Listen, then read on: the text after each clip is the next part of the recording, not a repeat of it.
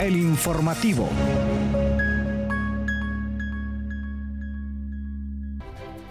Buenos días, bienvenidos una vez más queridos oyentes de El Informativo. Gracias por sintonizarnos desde la cabina de Radio Comunica. Como todos los días les saluda Yuri Vargas en compañía de Kaylin Espinosa y en controles Hugo Duarte. Quédense con nosotros en este espacio. Buenos días Yuri, buenos días Hugo, buenos días a la audiencia. Gracias por estar en sintonía de El Informativo. Le invitamos a que se quede con nosotros en esta hora llena de información que se entere de las noticias más destacadas del acontecer universitario a nivel nacional e internacional. De inmediato pasamos con los titulares. Titulares.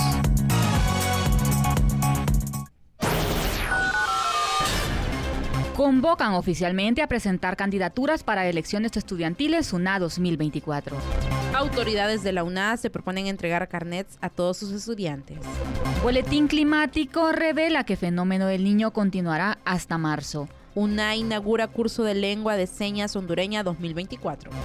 Universidad del Salvador clausura cursos sobre cambio climático. Universidad de Panamá fortalece la vinculación con la sociedad a través de la visita a la Fundación Ayudando a Vivir.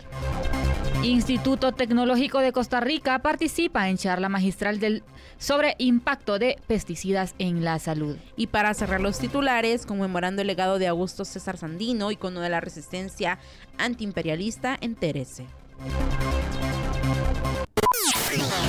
Noticias Puma. Comenzamos el informativo con buenas noticias. Y es que de cara al proceso electoral estudiantil previsto para el mes de abril en la Universidad Nacional Autónoma de Honduras, la Comisión Técnica Electoral ha llamado oficialmente a los estudiantes interesados en postularse para los diversos niveles y cargos electivos del autogobierno estudiantil y el gobierno universitario para que presenten sus candidaturas. El lanzamiento tuvo lugar en Ciudad Universitaria en presencia de medios de comunicación y funcionarios de la UAE y fue liderado por los propios estudiantes universitarios. Según Naomi Raudales, presidenta de la CTE, las postulaciones pueden comenzar a gestionarse, bueno, desde ayer, con el inicio de la inscripción el lunes 4 de marzo a las 8 de la mañana y el cierra el miércoles 6 de marzo. Previo a estas inscripciones, se requiere la recolección de firmas avaladas para cada candidatura. Este proceso comienza el 21 de febrero y culmina con la presentación entre la CTE y la Junta Electoral Local. Los niveles selectivos incluyen la integración del Comité Ejecutivo de la Federación de Estudiantes Universitarios de Honduras, FEU, y otros comités estudiantiles, así como la representación de los estudiantes ante el Consejo Universitario, por lo que es requisito estar matriculado en este primer periodo académico de 2024 y figurar en la lista de elegibles, la cual será publicada el próximo 26 de febrero en la página oficial de las elecciones.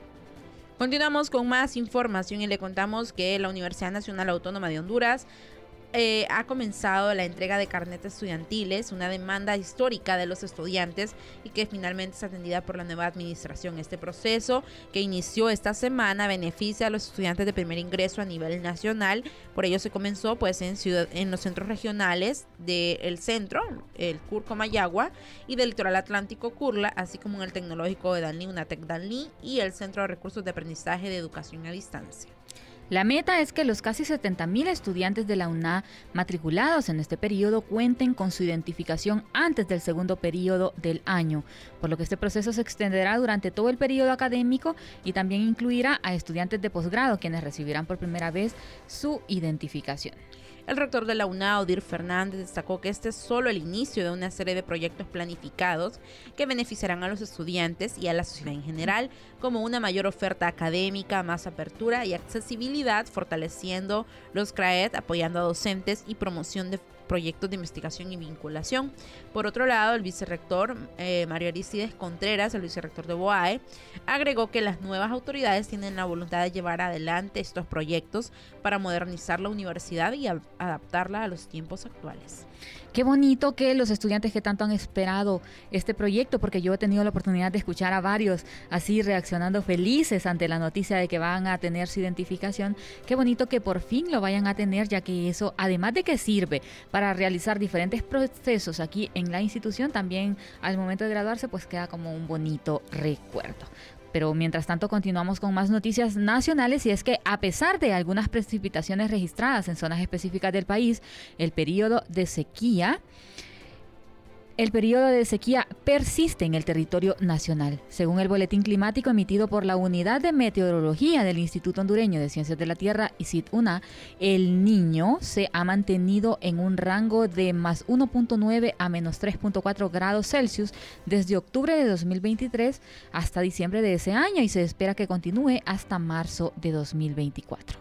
El informe elaborado por la Universidad Nacional Autónoma de Honduras señala que aunque el niño se ha mostrado fuerte y maduro, existe una posibilidad del 33% de que transite hacia un estado neutral en los próximos meses, especialmente entre abril y junio debido a una gradual debilitación del fenómeno y la falta de lluvias. Aunque algunos modelos climáticos sugieren una transición a un estado neutral, es decir, donde ya hay igual probabilidades de que llueva o de que no llueva, pues el equipo de pronóstico de nuestra institución ha optado por posponer esta predicción. Además advierte sobre un incremento en las probabilidades de que se desarrolle la niña en los meses subsiguientes. El niño eh, eh, se refiere a falta de lluvias y sequías y la niña a abundantes. Así que, bueno, habrá lluvias. Queremos lluvias, pero no tanta. Todo, todo debe ser gradual y en una medida adecuada. Continuamos con más información y ahora le contamos que la UNA dio inicio a los primeros cursos de lengua de señas hondureña Lecho 2024. Esto comenzó el pasado 16 de febrero con el objetivo de promover la inclusión y capacitar a estudiantes, profesores y la comunidad en general. Estos cursos, que se extenderán hasta el 21 de abril, se imparten de manera virtual los viernes de 1 a 3.30 de la tarde, permitiendo a los participantes adquirir habilidades en el uso del lenguaje de señas, detalló Orquídea Centeno del programa de servicios a estudiantes con necesidades especiales PROCEN. Desde su inicio en 1999, este curso ha evolucionado y ahora ofrece tres ediciones al año, con una duración de 20 semanas cada una. A pesar de que los cupos para esta primera edición de 2024 están completos, las inscripciones para el segundo periodo académico están abiertas, así que los interesados pueden enviar su información al correo electrónico o centeno.una.edu.hn, incluyendo su nombre completo, número de identidad, edad, lugar de residencia, número de teléfono, profesión u oficio, nombre del lugar donde estudia o trabaja y una breve explicación de por qué desea aprender este lenguaje de señas que es una de las mayores muestras de inclusión. Aunque la UNAD busca fomentar la inclusión, la cantidad de personas con discapacidad auditiva matriculadas sigue siendo baja, ya que muchos enfrentan dificultades para comprender la lectura de labios o el lenguaje escrito. Según estimaciones del Comisionado Nacional de Derechos Humanos, más de 100.000 personas sordas en Honduras sufren discriminación debido a la falta de recursos, tecnología y accesibilidad universal, así como la insuficiente respuesta a sus necesidades. Y es que la lengua de señas es un sistema lingüístico visual y gestual crucial para la comunicación de las personas sordas con discapacidad auditiva y sordociegas en Honduras, destacando la importancia de programas educativos como el ofrecido por nuestra alma mater para promover la inclusión y la igualdad de oportunidades. A mí me interesaría aprender, fíjese, Kaylin. No sé si usted ha tenido la oportunidad de tratar en algún momento, de encontrarse en algún momento con una persona que no escuche o que no escuche y tampoco vea y que no encuentre usted la manera de eh, transmitir un mensaje o entender lo que esa persona quiere comunicarle. Es eh, bastante complicado y se siente uno, em, siente que, que no puede hacer nada y definitivamente, si, se matricula en este curso, aprenderá muchísimo. Así que Yuri, le invito para que esté pendiente de la próxima edición eh, de este bueno, curso. Ya las, sí, ya las inscripciones están abiertas, entonces para, usted se anima también. Y la verdad es que los viernes son días no tan cargados en comparación con los primeros cuatro de la semana y estos cursos los dan virtuales y de 1 a 3.30 de la tarde. Así que son dos horas y media los viernes que valdría la pena aprovechar en esto. Mientras tanto, pasamos a las noticias internacionales.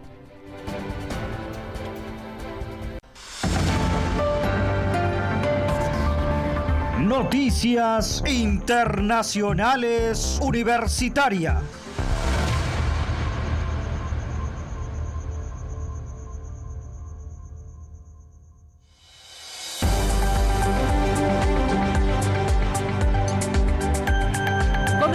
La sección de noticias internacionales con detalles desde El Salvador y es que el curso superior sobre el cambio climático, sus impactos y alternativas para el futuro fue organizado por la Unidad Ambiental de la Universidad de El Salvador, UNAUES, y concluyó otras nueve jornadas vespertinas durante los meses de septiembre a diciembre de 2023.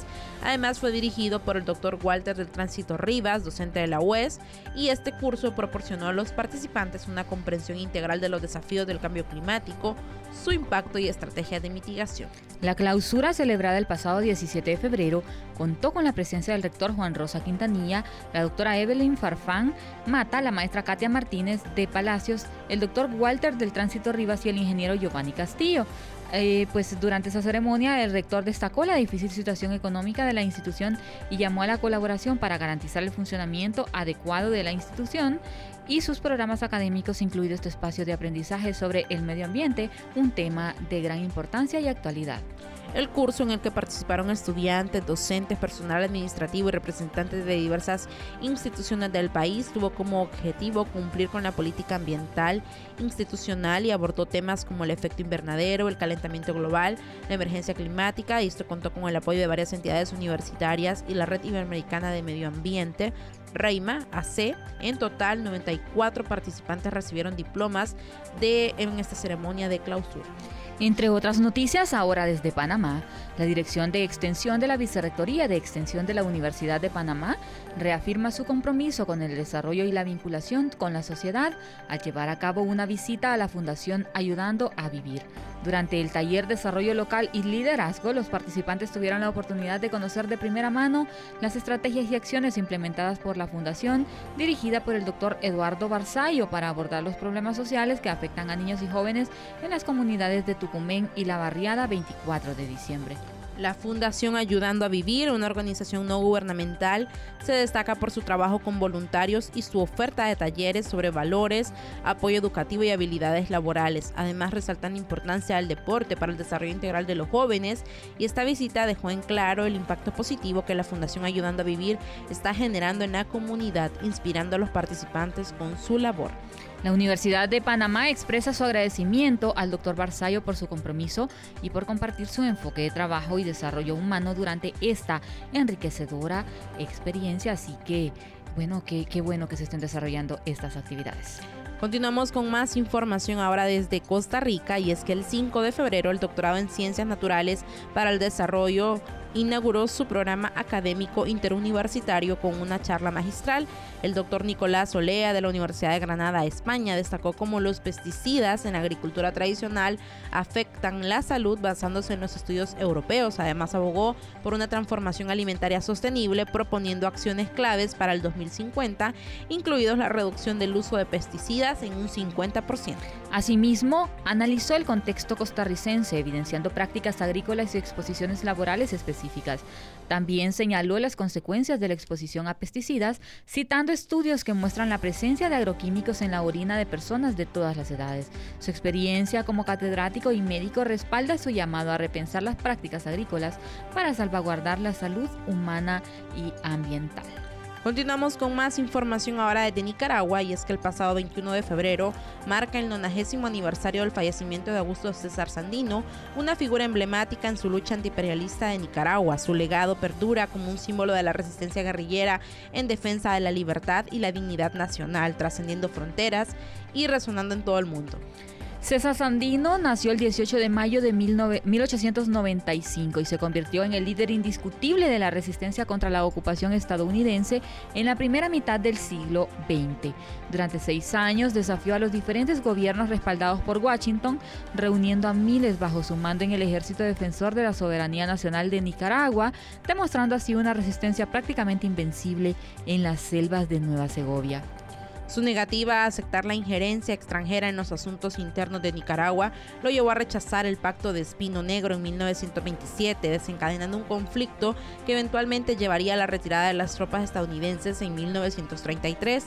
A pesar del acuerdo de paz con el presidente Sarcasa, la amenaza de Anastasio Somoza García, líder de la Guardia Nacional, culminó con el asesinato de Sandino, pero su legado perdura como un recordatorio eterno de la lucha por la soberanía y la justicia.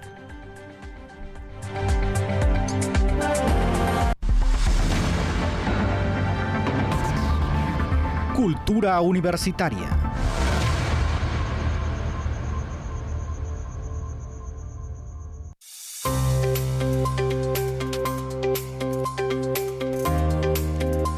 Enclavada en las ondulantes colinas del occidente de Honduras, la pintoresca ciudad de Gracias Lempira emerge como un tesoro cultural y turístico que cautiva a quienes la visitan.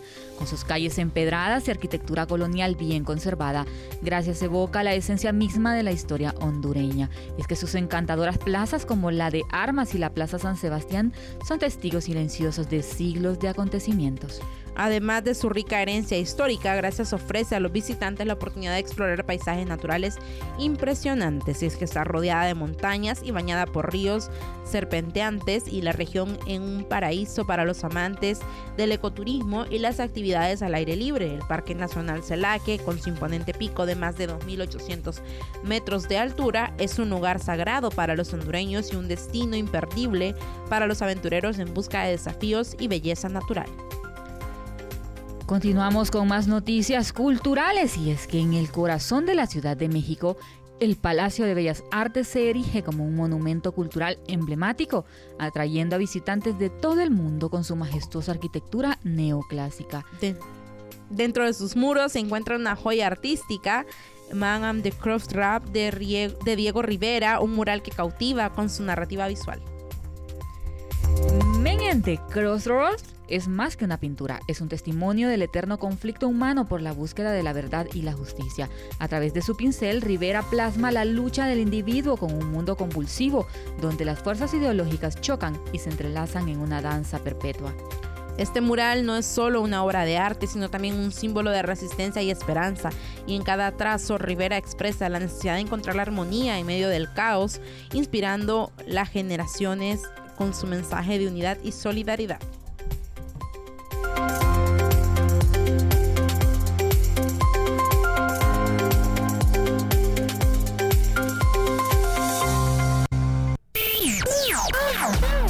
Prevención, enfermedades y tratamientos médicos en salud Radio Comunica. La máster Sergia Yanet Núñez, directora de los servicios de enfermería del Hospital Escuela, se destacó entre cuatro licenciadas en enfermería docentes de la Facultad de Ciencias Médicas de la Universidad Nacional Autónoma de Honduras al recibir un galardón en reconocimiento a su notable contribución científica. Este reconocimiento se fundamenta en su trabajo destacado en la producción científica de enfermería en Honduras, así como en el lanzamiento del libro Migración Internacional de Enfermeros de América Latina 2010-2019, cuyo propósito es determinar la magnitud y características de la migración de enfermeros y enfermeras formados en América Latina. Entre otras noticias de salud, ahora les hablamos sobre el estrés laboral que se ha convertido en una de las principales preocupaciones de la sociedad contemporánea. Con el aumento de la competitividad y la presión por alcanzar resultados, los trabajadores enfrentan niveles cada vez más altos de estrés en el entorno laboral. Este fenómeno no solo afecta a la salud física y mental de los individuos, sino que también impacta negativamente en la productividad y el ambiente laboral, generando un círculo vicioso que puede resultar difícil de romper. Por eso es crucial que las empresas y los empleadores en general implementen medidas efectivas para prevenir y gestionar el estrés laboral, promoviendo un equilibrio sano entre el trabajo y la vida personal de los trabajadores.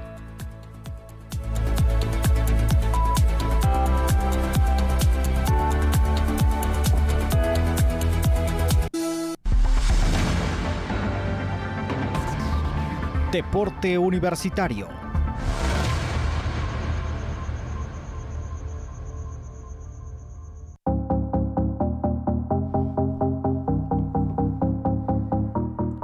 Comenzamos la sección deportiva y le contamos que la selección de Honduras enfrenta un desafío adicional en su camino hacia la Copa América con la confirmación de una nueva ausencia. Reinaldo Rueda, el entrenador del equipo, prácticamente descarta la participación del experimentado portero Luis Bubal López, quien está regresando desde Miami según declaraciones en San Pedro Sula. Esta baja plantea un dilema para el equipo mientras se prepara para el crucial juego de repechaje contra Costa Rica.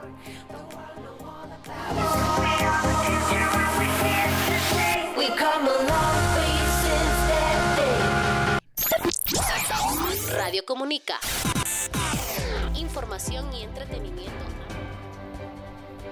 Muchas gracias por su sintonía hasta este momento. Les invitamos a acompañarnos nuevamente en una próxima edición de El Informativo. Se despide de ustedes Yuri Vargas.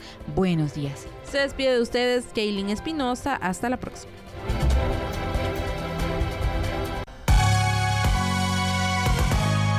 Esto fue El Informativo.